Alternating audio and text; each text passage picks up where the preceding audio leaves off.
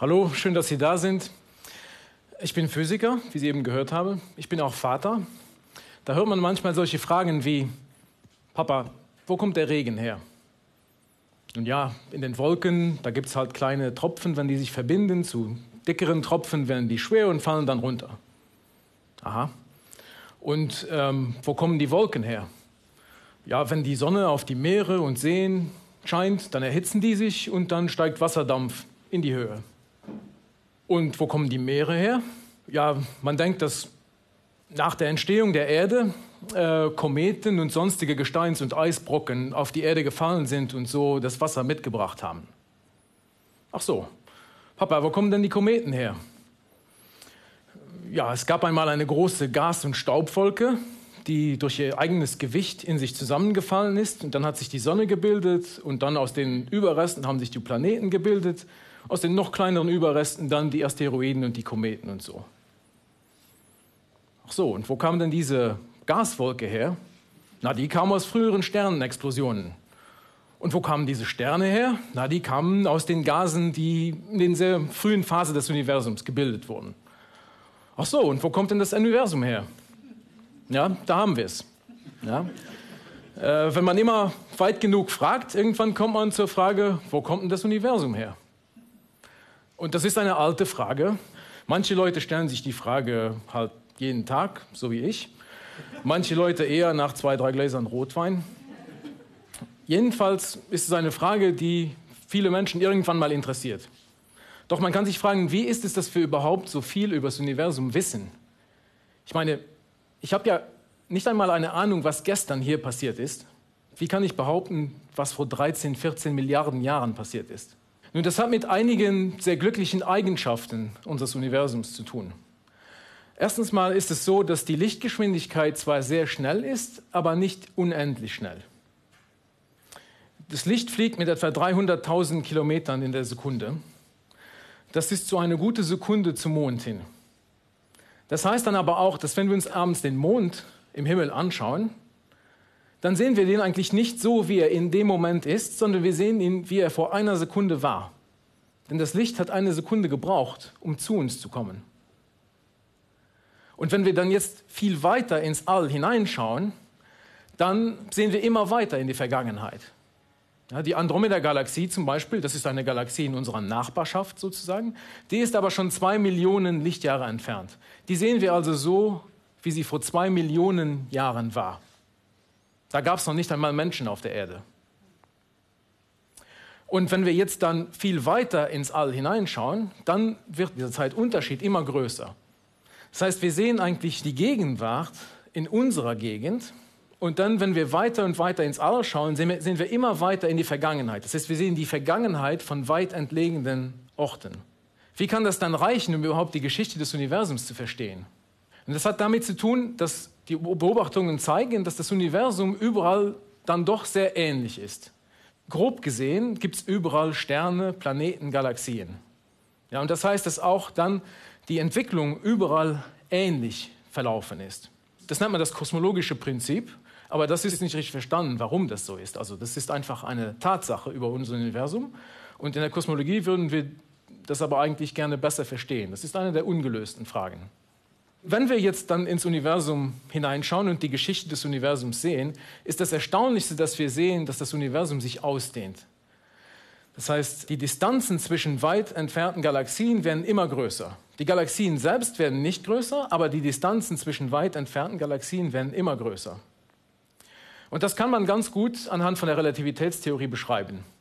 Die Relativitätstheorie ist eigentlich die beste Theorie, die wir haben, um Raum, Zeit, Materie und Energie zu beschreiben und wie diese aufeinander wirken. Das funktioniert ungefähr so, dass Materie und Energie die Form des Raumes und auch der Zeit ändern können.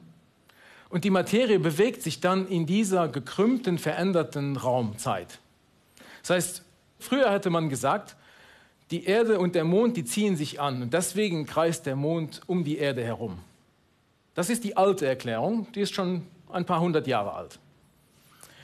Laut Einsteins Theorie würde man das besser so beschreiben, dass man sagen würde, die Erde mit ihrer großen Masse krümmt den Raum um die Erde herum Und der Mond, der versucht, in gerader Linie zu fliegen, aber weil der Raum gekrümmt ist, fliegt er halt um die Erde herum.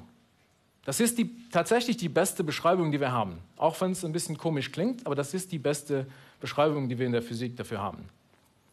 Nun ist es so, dass im Universum dann die Theorie besagt, dass diese großen Räume zwischen Galaxien, dass sie sich entweder ausdehnen können oder zusammenziehen können, aber eigentlich nicht so bleiben können, wie sie sind. Und in unserem Universum ist es halt so, dass das Universum sich ausdehnt. Das wissen wir von Beobachtungen. Und es dehnt sich sogar immer schneller aus. Es gibt eine Art Energie im Universum, die nennt man dunkle Energie. Man nennt sie so, weil man sie nicht versteht, äh, die sogar die Ausdehnung noch antreibt. Wir sehen nur, dass das Universum sich immer schneller ausdehnt. Wenn wir dann in die Vergangenheit gehen, dann war das Universum kleiner und dichter und heißer. Es war auch einfacher, weil eigentlich hat sich die ganze Komplexität erst mit der Zeit entwickelt, dadurch, dass unter dem Einfluss der Schwerkraft sich immer kompliziertere Strukturen zusammengebildet haben. Ja, das heißt, das frühe Universum war verhältnismäßig einfach in dem Sinne.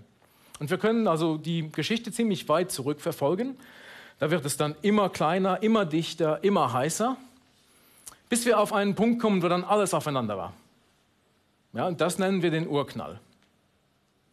Wenn man jetzt versucht auszurechnen, was beim Urknall passiert ist, zum Beispiel wie dicht es dann war, kriegt man unendlich heraus. Versucht man auszurechnen, wie heiß es war, kriegt man wieder unendlich heraus. Ja, da wussten sogar die Physiker nicht mehr weiter, weil unendlich, das versteht niemand.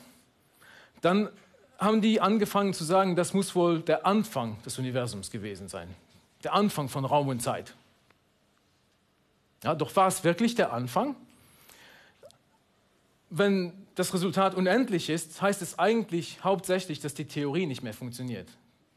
Ja, das heißt, beim, beim Urknall bricht die Relativitätstheorie zusammen. Und dann brauchen wir eine bessere Theorie. Wenn wir auf der Erde die Materie im sehr Kleinen versuchen zu beschreiben, nutzen wir eine ganz andere Theorie, nämlich die Quantentheorie. Das heißt, eigentlich bräuchten wir eine Verbindung von beiden, von Relativitätstheorie, um die großen Massen zu beschreiben, und von Quantentheorie, um das ganz Kleine und Dichte zu beschreiben.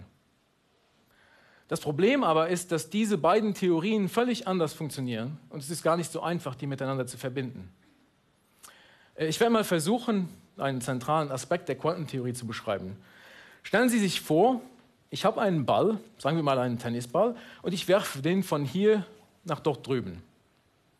Ja? In der klassischen Physik, wenn, wenn wir wissen, wie schnell der Ball wegfliegt und in genau welche Richtung, können wir ganz einfach ausrechnen, welche Flugbahn der einnehmen wird. In der Quantentheorie würde man das ganz anders beschreiben. Da würde man alle möglichen Flugbahnen errechnen und dann eine Art Summe über all diese Flugbahnen errechnen. Und dann manche Flugbahnen würden sehr viel zu dieser Summe beitragen. Das wäre dann natürlich die Flugbahn, die ich eben beschrieben habe. Und manche würden sehr wenig dazu beitragen. Aber wenn ich mal sage, alle Flugbahnen, das heißt, dass man müsste also auch die Möglichkeit betrachten, dass der Ball von hier erstmal da hinten zur Bar fliegt, einmal um eine Flasche herum, dann wieder zurück und hier in die Ecke. Ja? Oder sogar die Möglichkeit, dass der Ball durch die Mauer hindurchfliegen würde und wieder zurück, wieder reinkommt. Ganz klar, dass bei einem großen Objekt wie einem Tennisball wären diese komischen, abstrusen Flugbahnen sehr, sehr unwahrscheinlich. Wenn wir aber jetzt kleine Teilchen beschreiben wollen, dann werden diese komischen Flugbahnen immer wichtiger. Und wenn wir zum Beispiel Experimente am CERN, am Teilchenbeschleuniger beschreiben wollen, brauchen wir diese, um das richtige Resultat zu kriegen. Ein anderes Beispiel davon ist eigentlich die Stabilität der Materie, die Stabilität von Atomen. Es gibt sehr starke Kräfte, die Atomkerne zusammenhalten. Kann man sich ein bisschen vorstellen wie ein Zaun oder eine Mauer um den Atomkern herum. Und dann gibt es dann doch die Möglichkeit, dass ein Teil des Atomkerns diese Mauer durchdringt und herausfliegt. Es ist wiederum sehr unwahrscheinlich, aber es kommt vor. Und das nennt man Radioaktivität. Dann zerfällt das Atom in kleinere Atome. Und das kann man genauso beschreiben anhand von der Quantentheorie. Nun würden wir das gerne aufs Universum anwenden. Das heißt, wir müssten alle Bahnen des Universums ausrechnen, das heißt alle möglichen Entwicklungen des Universums. Alle. Fragen Sie sich, wie rechnet man sowas? Denken Sie vielleicht, wir haben da in Potsdam so einen riesigen Supercomputer und wir gehen dahin, sagen, bitte errechne alle möglichen Entwicklungen des Universums. Ich komme nächste Woche wieder und bin schon sehr gespannt. Ja, so geht es natürlich nicht. Der Rechner ist nämlich sehr dumm, hat keine Ahnung, was er rechnen soll. Das Schwierige an dieser Frage ist, um überhaupt zu wissen, wie macht man solche Rechnungen. Und ein großer Teil unserer Arbeit ist eigentlich auch das Aufstellen von mathematischen Modellen, um überhaupt herauszufinden, wie man solche Summen errechnet. Und gehen wir dann von heute auf morgen zum Beispiel, dann gäbe es die Möglichkeit, dass das Universum sich ein kleines bisschen ausdehnt. Und das ist natürlich die wahrscheinlichste Möglichkeit. Es gäbe auch die, dass das Universum sehr stark zusammenschrumpft und dann sich wieder ausdehnt, von heute auf morgen. Das ist natürlich eine sehr unwahrscheinliche Möglichkeit. Gehen wir aber jetzt in der Zeit zurück, zur Zeit vom Urknall hin, dann ist es wie mit den Teilchen. Dann werden diese komischen, abstrusen Flugbahnen und Entwicklungen immer wichtiger. Und dann stellt der Urknall eine Art Mauer dar. Wir gehen zurück bis zum Urknall und das ist wie eine Mauer, wo wir normalerweise mit der klassischen Physik nicht weiterkommen. Hier in Berlin natürlich zerbrechen wir gerne Mauern und dann gibt es tatsächlich solche Lösungen, die zeigen, dass es eine Möglichkeit gibt, durch diese Mauer hindurchzugehen, dass das Universum also durch den Urknall hindurchgehen könnte in eine frühere Phase.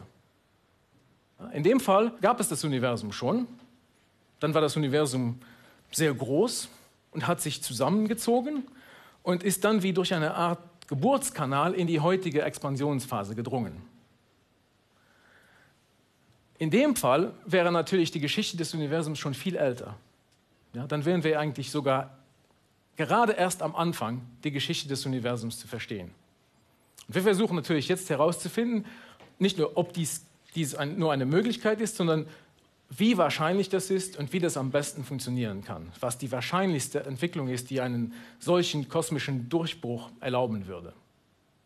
Das heißt, das nächste Mal, wenn ein Kind Sie fragt, warum oder wo kommt dies und das her, dann können Sie ihm dies gerne so erklären.